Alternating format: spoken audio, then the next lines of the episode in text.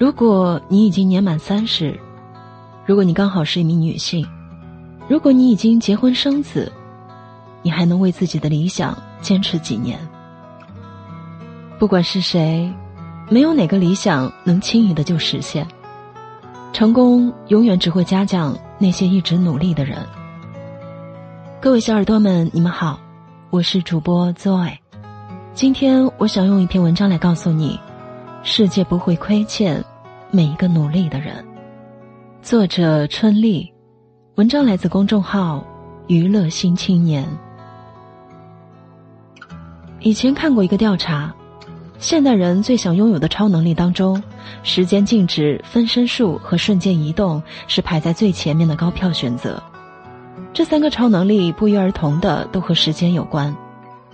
二十岁的时候，一天像拥有二十四个小时的精力，全情投入，像个飞速旋转的陀螺，仍然嫌时间过得太快。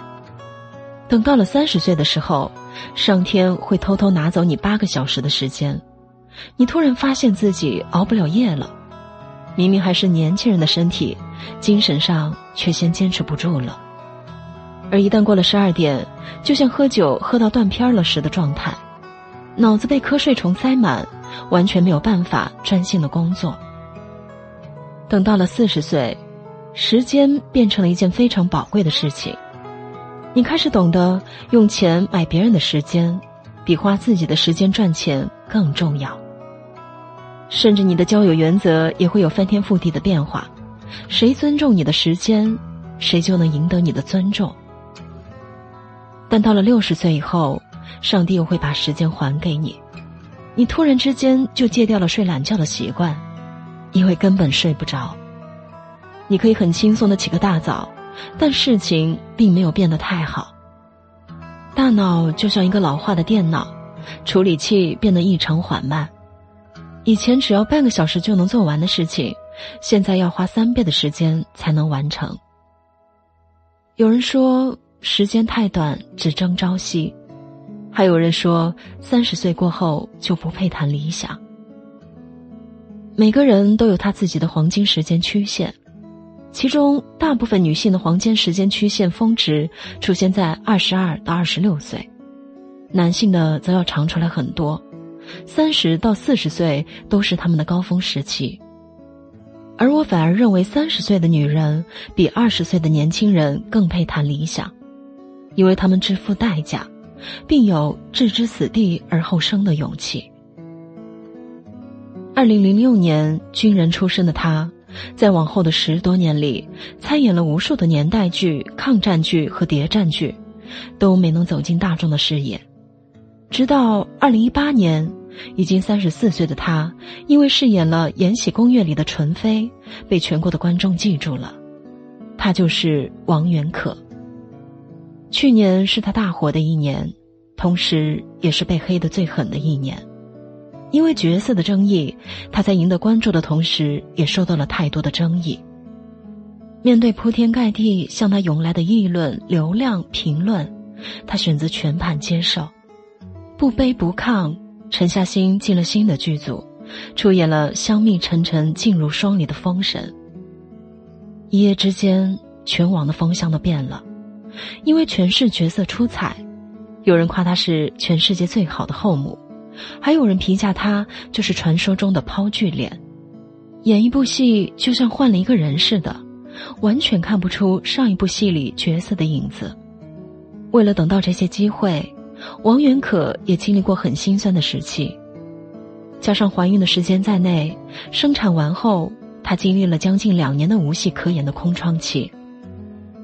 现在再看她的采访，觉得她的状态是真的好，很轻易就能被王源可圈粉。他在讲话时有种很淡然的气质，在完全没有剧本找他的情况下。他把这份蛰伏看作是上天给他陪伴孩子的机会，选择了回归家庭。而终于机会来了，当《延禧攻略》邀请他加入时，他觉得很开心，因为他自己一直想演清宫戏。面对纯妃这个角色，他毅然接下了这个难度颇大的挑战，坦言没有觉得很困难，因为自己是时刻待命的状态。他说：“因为我时刻准备着。”对于角色，他有自己的一套方法论。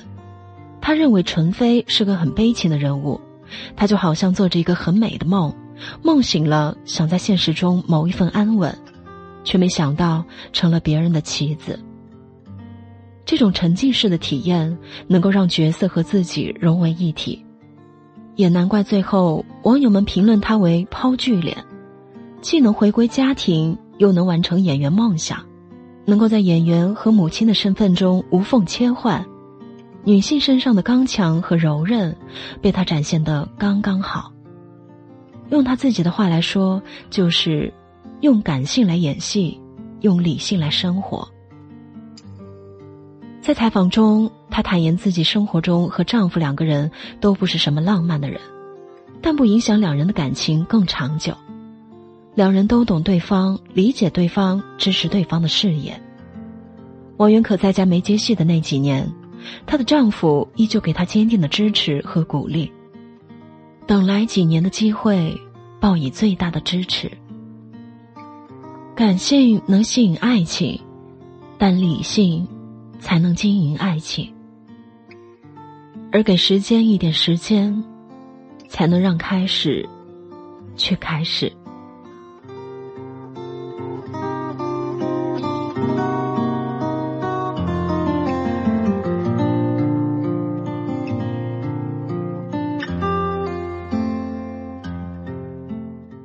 好了，今天的分享就到这里。